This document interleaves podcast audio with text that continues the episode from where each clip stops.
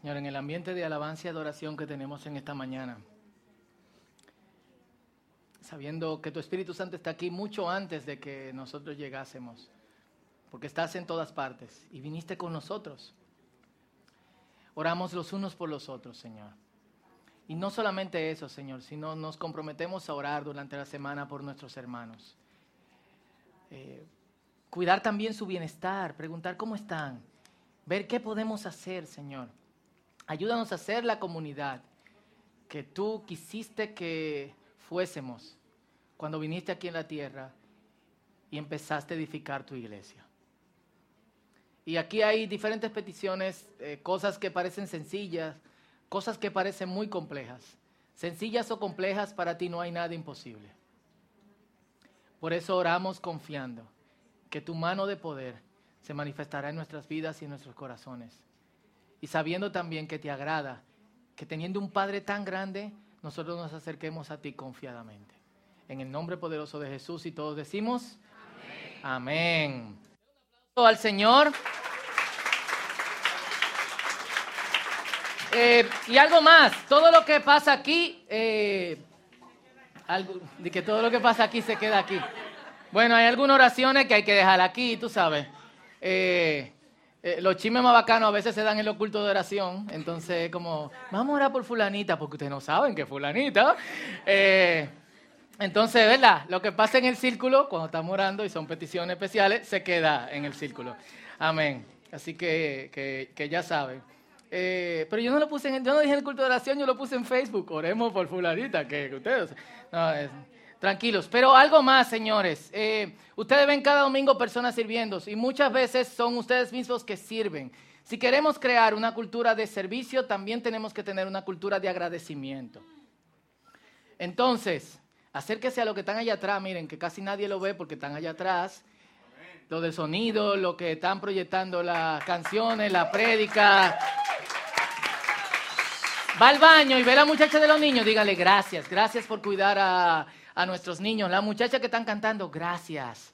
Gracias por, dirigirnos a alabar a Dios. Y los muchachos también, los que tocan. Eh, vamos a crear también una cultura de agradecimiento donde la gente eh, no, no, necesita que le agradezcamos, pero yo creo que es muy lindo cuando tú estás haciendo algo de corazón para el Señor y otros que lo ven y lo disfrutan lo reconocen. Es muy cool entrar aquí, que todo esté organizado, listo, que usted sabe que no va a haber... Eh, falla, que el café va a estar bueno y que hay tea, que hay agua. Eh, ¿eh? Puede devorar el café. Te podéis casar en el nombre de Jesús. Eh, y sí, porque si se piensa casar, hay dos cosas importantes que tiene que aprender.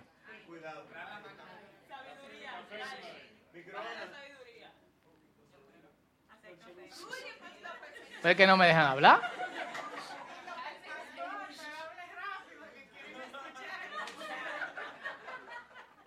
Tiene que aprender a hacer café y tiene que aprender a hacer habichuela con dulce.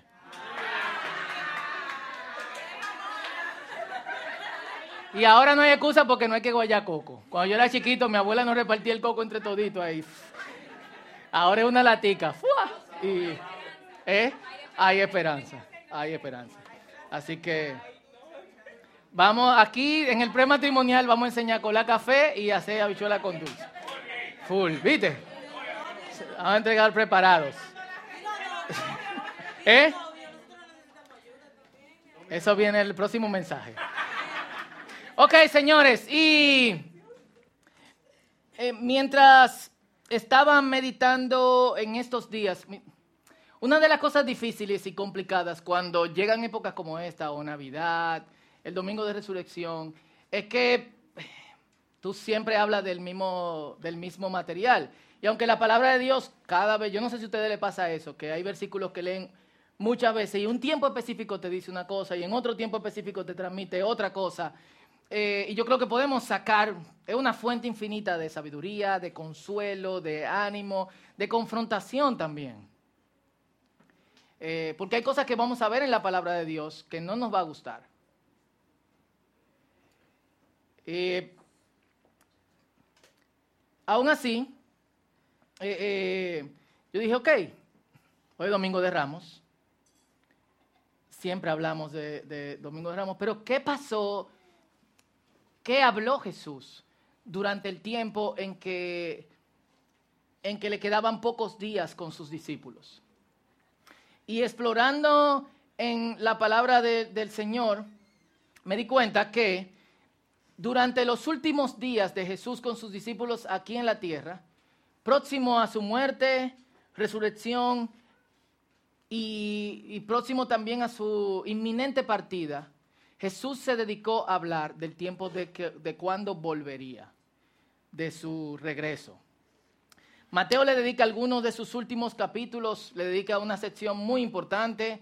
Muchos de los últimos versículos de Lucas se dedican a hablar sobre el tiempo del fin. Es como si quisiese dejar inminentemente claro que Él volvería. Eh, paradójicamente, muy poco de nosotros ya decimos Cristo viene. Y vivimos como si eso no fuese a pasar. Y de hecho planificamos nuestro futuro, resolvemos nuestra vida, hacemos la cosa que tenemos que hacer sin pensar que en cualquier momento eso puede, eso puede suceder. Y en ese contexto, Jesús habla de dos tiempos. Él habla del tiempo de espera y del tiempo de su llegada o de su venida. Y su espera tiene una característica, es prolongada. Las parábolas que se refieren al momento en que el Señor viene, que son de un, eh, de un dueño de un campo que deja administradores con diferentes recursos y no le dice cuándo va a volver, de las damas de honor de una boda que se preparan para esperar al novio, entonces hacer el cortejo. Es extraño porque era al revés. Las damas esperaban al novio y entraban con el novio en vez de las damas esperar a la novia y entraban con la novia. La novia esperaba en el altar, el novio eh, llegaba. Y, y siempre está este elemento de los que esperan y los que se desesperan porque era prolongada. Y su llegada tiene una característica también, es repentina. No hay día, no hay hora, no hay momento. Y es curioso porque si tú te pones a pensar, imagínate en, en- en, eh, en- en una boda, que en Medio Oriente en algunos lugares dura una semana, y en esos tiempos duraba entre una semana y un mes. Y tú eres una de las damas o un chambelán y estás esperando ahí y tienes que mantenerte preparado porque en cualquier momento, durante esa semana, dos semanas, tres semanas, 30 días, el novio puede llegar y tú tienes que salir con él. ¿Eh? Es raro. Nosotros nos desesperamos cuando tenemos una hora en una boda y tenemos, estamos esperando. Es como, oh, ¿qué es lo que está, eh, qué es lo que está pasando? Y en las bodas se prolonga el tiempo de la comida en nuestro país porque en el momento en que la gente come, zarpa. Exactamente, tranquilos. No ha pasado nada. Entonces, la espera y la llegada tienen esas cosas. La espera es prolongada. Vamos a esperar por mucho tiempo. Estamos esperando. Y su llegada es, de hecho, repentina. También habla sobre dos tipos de personas. Las personas que están preparadas y las personas que no se prepararon, pero no continuaron en el proceso de preparación. Los preparados están interesados y los que no están preparados estaban distraídos. ¿Distraídos con qué? Imagínate, tú tengo un, digamos, la boda. Tú estás en la boda esperando, tú no sabes cuándo va a llegar. Digamos que te encargaron un campo, una persona de mucho dinero, o te encargó la administración de una empresa y no te dice cuándo vuelve y pasa un año, dos años, tres años, cuatro años, cinco años. ¿De quién es la empresa? Tú no, no hay celulares, no hay beeper que es más antiguo, las señales de humo no llegan porque tú tengas un valle. eh, este tipo no llega, esto es mío. Entonces, ¿qué haces? Te distraes porque ya, seguro lo mataron, los viajes eran peligrosos, las carreteras eran complicadas, eh, había muchas veces que andar en, montes, si era en barco era también prolongado. Entonces, eh, eh, encontramos esas cosas. La espera, la llegada, los preparados y los no preparados. Y esta es parte de la conversación sobre su venida que vamos a leer en Mateo capítulo 24, versículo 36 al verso 41. Y me gustaría que un voluntario suba aquí con bonita voz y que lea claramente y lo lea. Eliana. mira mis. Eliana. No. Deja que lo tengan. ¿Lo tienen todos? Mateo 24, 36 al 41, página 788. Listo. Sin embargo, nadie sabe el día ni la hora en que sucederán estas cosas, ni siquiera los ángeles en el cielo, ni el propio Hijo. Solo el Padre lo sabe. Cuando el Hijo del Hombre regrese, será como en los días de Noé. En esos días, antes del diluvio, la gente disfrutaba de banquetes, fiestas y casamientos. Hasta el momento en que Noé entró en su barco, la gente no se daba cuenta de lo que iba a suceder hasta que llegó el diluvio y arrasó con todos. Así será cuando venga el Hijo del Hombre. Dos hombres estarán trabajando juntos en el campo. Uno será llevado, el otro será dejado. Dos mujeres estarán moliendo harina en el molino. Unos, una será llevada, la otra será dejada. El 41. Perfecto. Gracias. Eh, tranquilo. Es tu Biblia. Un aplauso a... a Diego. Eh, yo quería leer una parábola, hay varias, pero me pareció sumamente relevante para lo que nosotros este, estaremos hablando, o hemos estado ya hablando en esta mañana.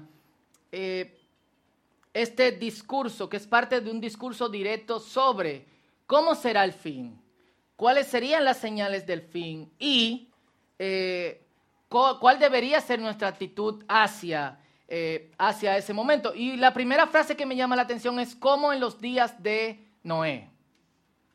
¿Quiénes saben aquí quién es Noé? ¿Quiénes no conocen a Noé? Hay que preguntarlo eso ahora, honestamente. Hay gente que no sabe quién es Noé. Noé, el del diluvio, etc. Eh, Noé anunció algo que iba a pasar que nunca había pasado. Va a llover. Nunca había llovido. Entonces, si tú anuncias algo que va a pasar, que nunca, va que nunca ha pasado, ¿cuál es la respuesta de la gente? Exacto, esa es agua desde arriba, no, eso no. Y al mismo tiempo, él construye un barco lejos del el agua porque va a llover. Pero si tú construyes un barco de las dimensiones que dice la Biblia que tenía eh, el arca, en un lugar donde va a ser difícil transportarlo a donde se pueda navegar, valga la redundancia con todos los dondes, ya tú estás muy, muy loco. O sea, tú estabas loco al decir una cosa que de alguna otra manera no, eh, nunca ha pasado, pero tú estás más loco al construir algo lejos de donde tú lo puedes usar. Y según la tradición, habló por 120 años. Esto está basado en Génesis capítulo 6, versículo 3. Obviamente pudiésemos discutir muchísimo sobre, sobre eso, pero es mucho más probable que haya sido de 90 a 100 años. Si calculamos los datos que nos da la Biblia, Noé tuvo sus hijos cuando tenía 500 años y el diluvio empezó cuando Noé tenía 600 años. Imagínense un tipo diciendo por 100 años, 120 años, imagínenselo por 10, va a llover. A mi abuelo tú le decías, va a llover, y él le encantaba caminar y caminar a distancia larga, y uno veía una nube y decía, abuelo, va a llover, yo no quiero salir. Él decía, va a llover, no moja. Ya, te moja la, eh, la lluvia. Entonces, la gente combinó el nunca pasado con está tardando y volvió a, volvió a todos sus asuntos. Tranquilamente.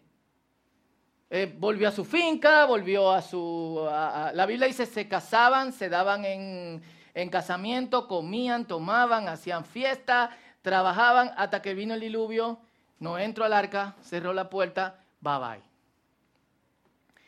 Y, y de hecho es muy parecido a en cierta forma lo que nosotros vivimos en el día de hoy. Hay un desgaste con el Cristo viene. Cuando yo crecí, yo veía los letreros por toda parte. Cristo, Cristo viene pronto. Yo me acuerdo en uno que había en la Kennedy, casi llegando a la Lincoln, en una pared grande ahora y eh, hay algo ahí. Y era un letrero grande. Cristo viene pronto. Y siempre me acuerdo pasando por ahí con el tío Toñín diciendo, ah, siempre dicen que Cristo viene pronto.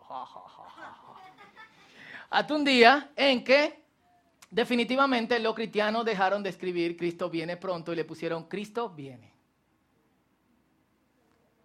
Y pasaron muchos años y los cristianos dejamos de decir Cristo viene y ahora solamente decimos Cristo te ama.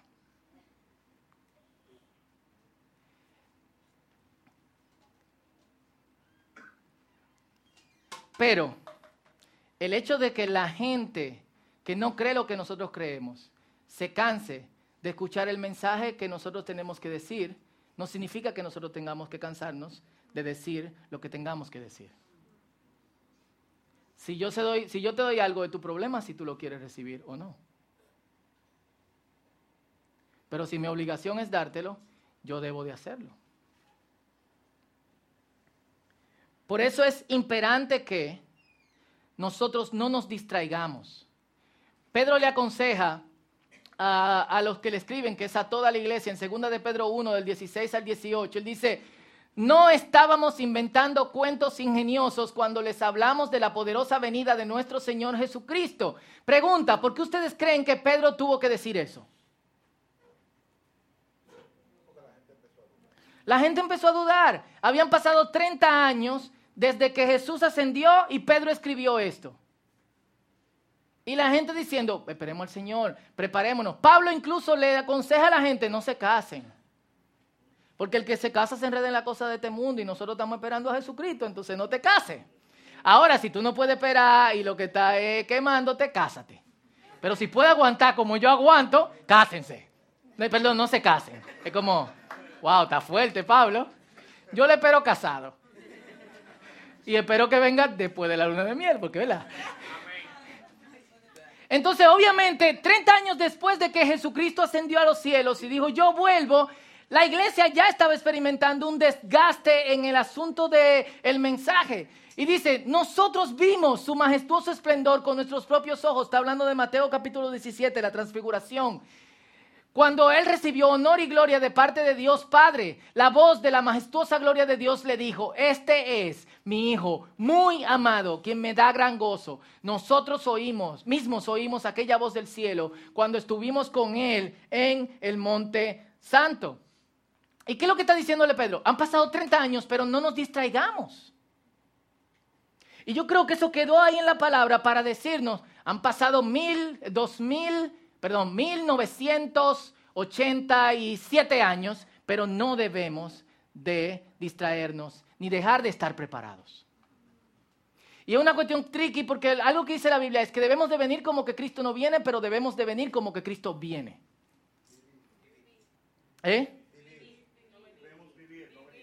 Ah, perdón. Debemos de vivir como que Cristo viene, pero debemos de vivir como que Cristo no viene.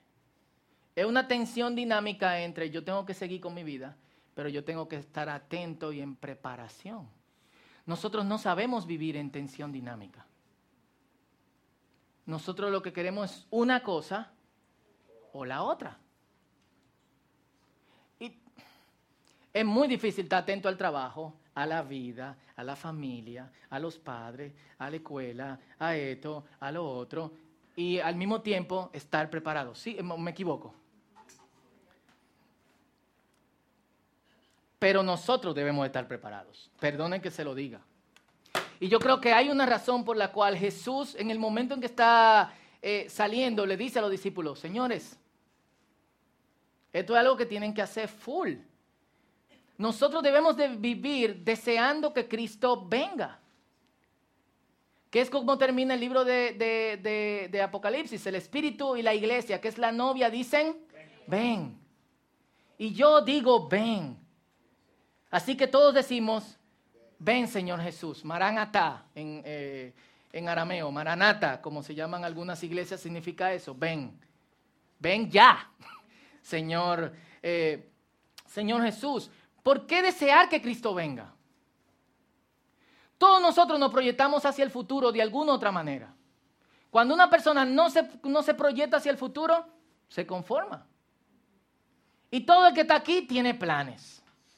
El que está casado tiene planes de, y tiene hijos, tiene planes de llevar a sus hijos adelante, tiene planes también de seguir creciendo, también tiene planes de poder tener una seguridad dentro de un tiempo para no tener que estar bromando tanto y que tenga de alguna otra manera eh, ingresos. El que no se ha casado se quiere casar, al menos que tenga el espíritu de Pablo y eso lo, lo, eh, lo respetamos y deberíamos de respetarlo. Hay gente que no se van a casar.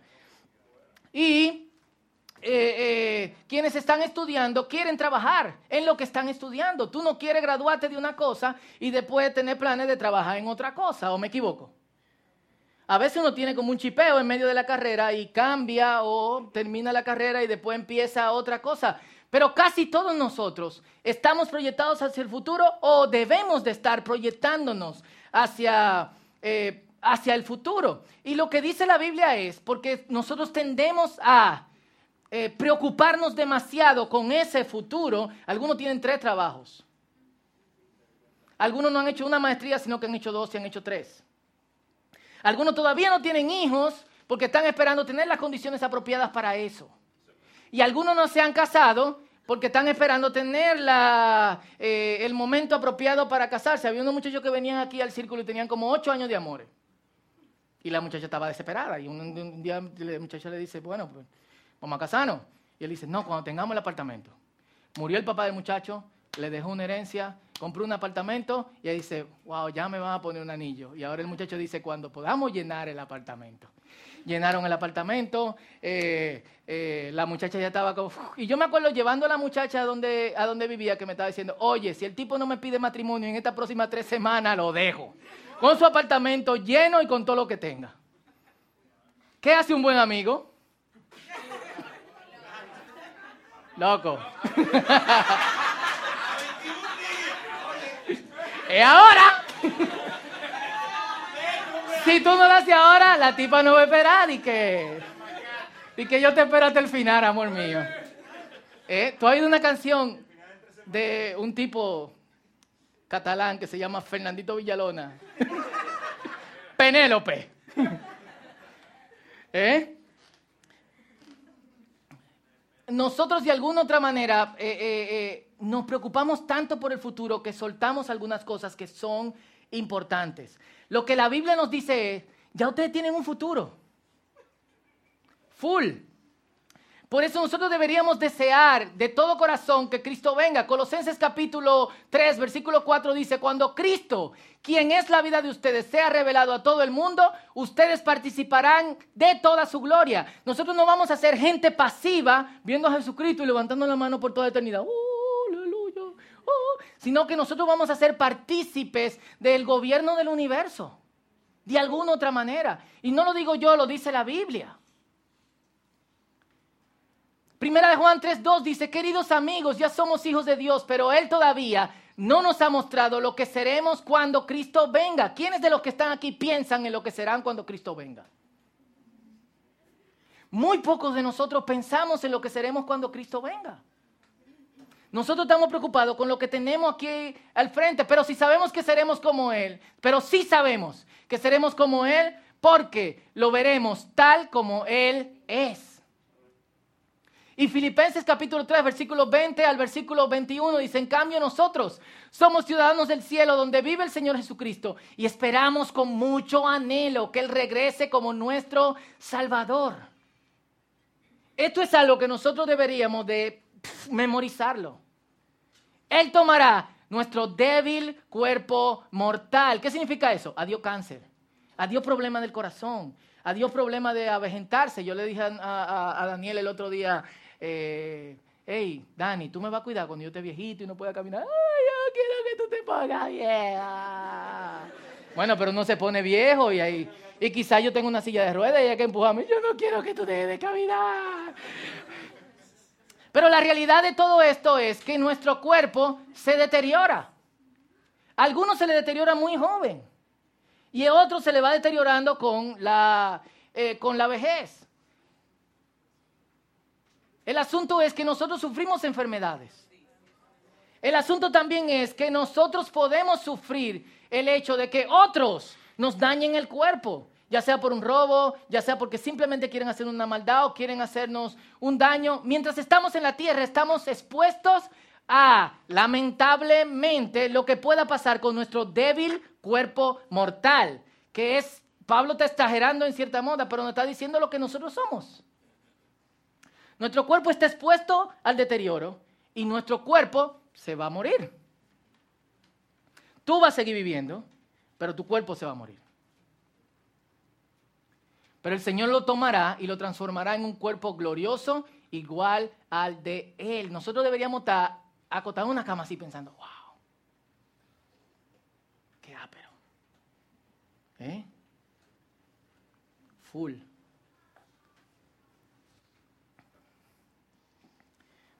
Pero no lo hacemos. Y yo te hago una pregunta. Si Cristo viene hoy, en este momento, ahora, ¿tú estás preparado?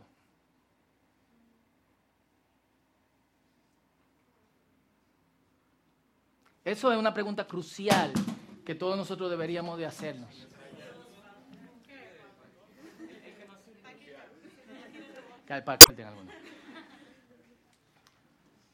Crucial, deberíamos levantarnos cada mañana y decir, ¿qué me falta? ¿Qué no tengo?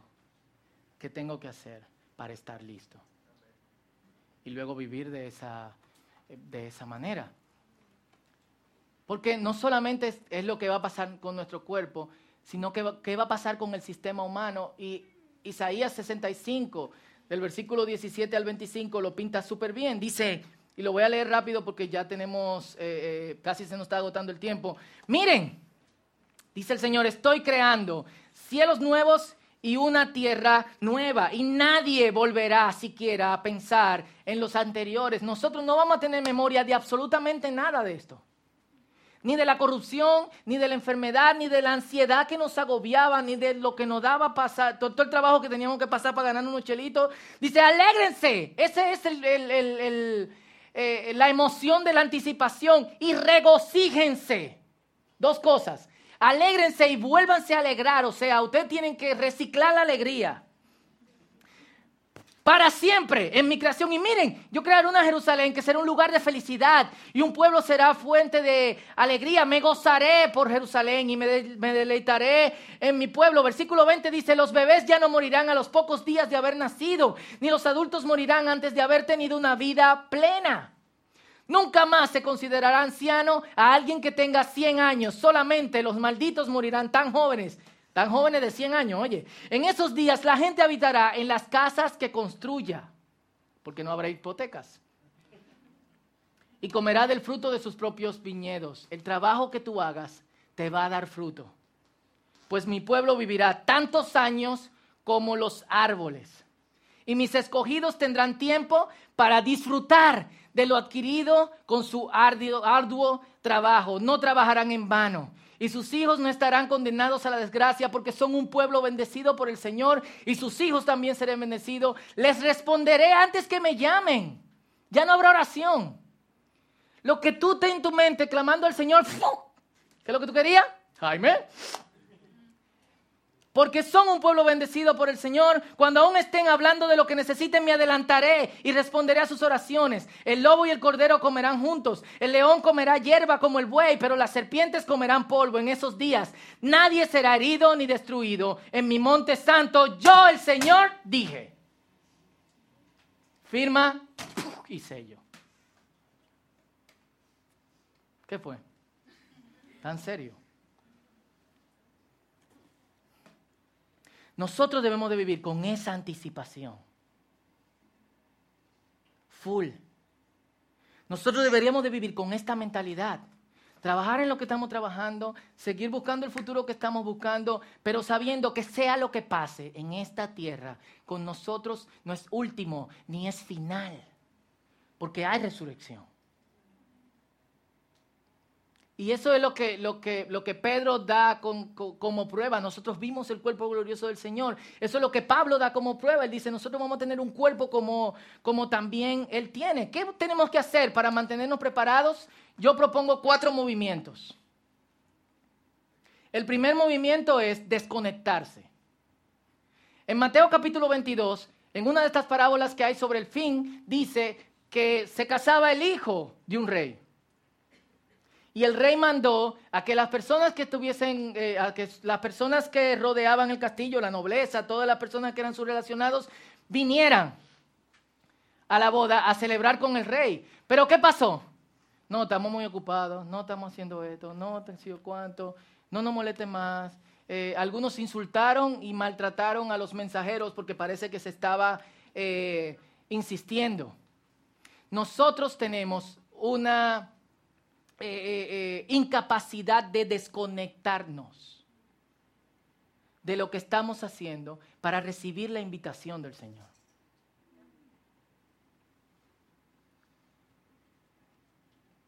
Y yo creo, permítame ver en la parábola un poquito más de lo que, de lo que, de lo que aparentemente está diciendo.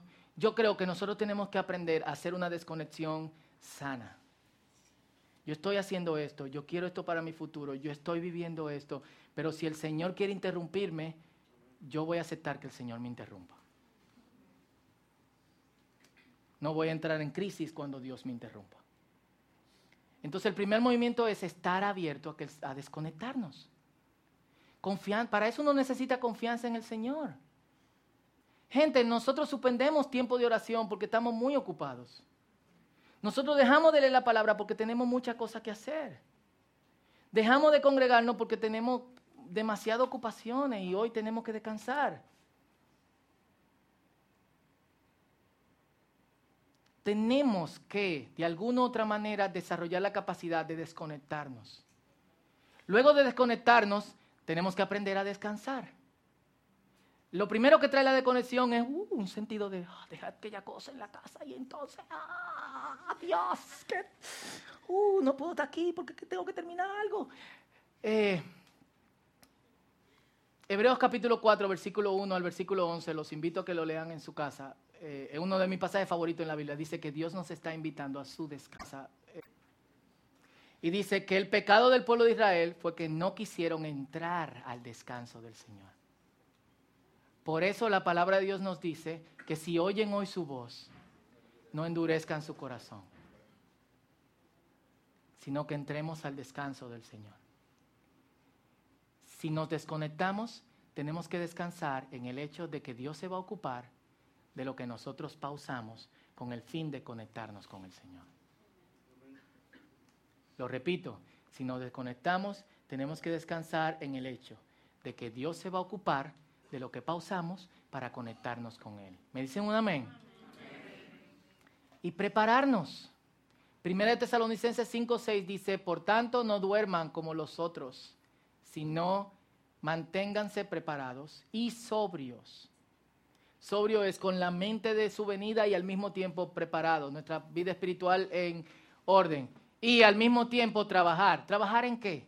Ser activos en lo que Dios nos puso hacer aquí en la tierra. Mateo capítulo 25, del versículo 14 al versículo 30, que es la parábola de los talentos. Desconectarte, descansar, prepararte, trabajar. Desconectarte, descansar, prepararte y trabajar. Es el movimiento que nosotros tenemos que hacer. Y yo te hago una pregunta hoy porque tenemos que ser activos.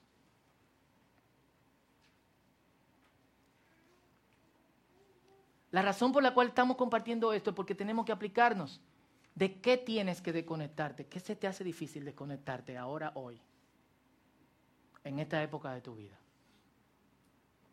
Porque eso tiene una conexión con el hecho de que no puedes descansar. Algunos de ustedes no se acuestan y su corazón sigue a todo lo que da.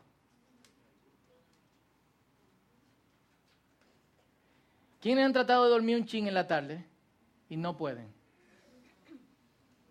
Tienen que desconectarse. Lo que pueden mucho, tienen que desconectarse del sueño.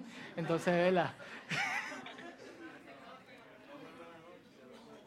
Entonces, lo segundo es, de, hecho modo, es, eh, eh, de, cierto modo es pasivo. El primer paso es activo, el segundo paso es pasivo. Pasivo es, yo hice todo lo que tengo que hacer, yo voy a descansar en el Señor. Lo tercero es prepararse y la pregunta es, ¿Qué cosas, en qué cosas yo todavía no... La semana pasada hablábamos de madurez, si no lo han escuchado el mensaje lo pueden escuchar en círculo.com.do. ¿Qué cosas todavía, en qué cosas todavía yo tropiezo, resbalo o no he crecido o no he madurado como creyente? Esta es una pregunta muy personal. Y lo cuarto es trabajar, es involucrarte en la obra del Señor, es usar eh, tus dones. Y muchas veces tú no tienes que salir de donde tú estás. Es muy probable que en lo que tú trabajas, en lo que tú haces, sea el lugar en donde Dios quiere que tú seas de influencia y que tú uses tus dones. Desconectarte, descansar, prepararte y trabajar.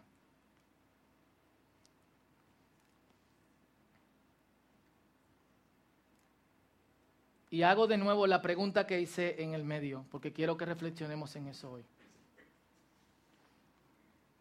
Y es una pregunta muy seria. Si Cristo viene hoy, honestamente,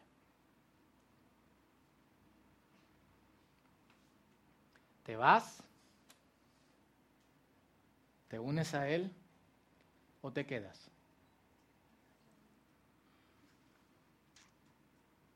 No, no, yo quiero irme. Yo no quiero quedarme, sino es, ok. Y esta es la palabra para todos nosotros. Si escuchas su voz, no endurezcas tu corazón.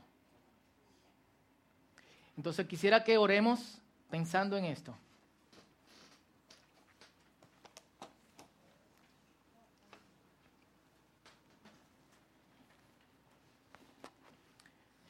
Un domingo como este, y si pueden inclinar sus cabezas y cerrar sus ojos.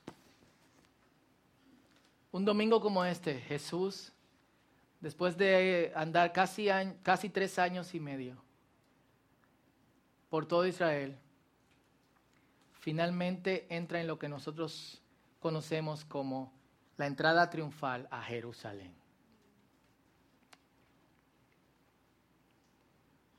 Esta gente lo había estado esperando por años. Pero cuando Jesús llegó, ellos no lo reconocieron. Dice la palabra que Jesús llegó a Jerusalén y lloró sobre ella y dijo, wow, cuánto me hubiese gustado que hubiese reconocido el tiempo de mi venida.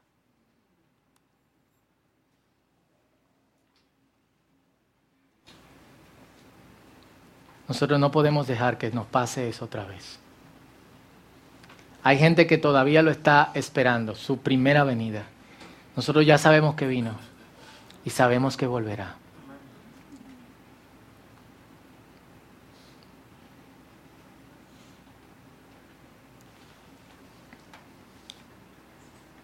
Entonces, antes de orar juntos, meditemos en esta pregunta y tomemos acción.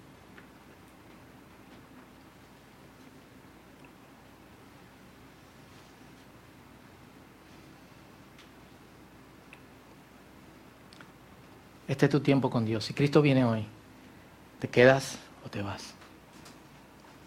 Oremos. Pensemos, meditemos.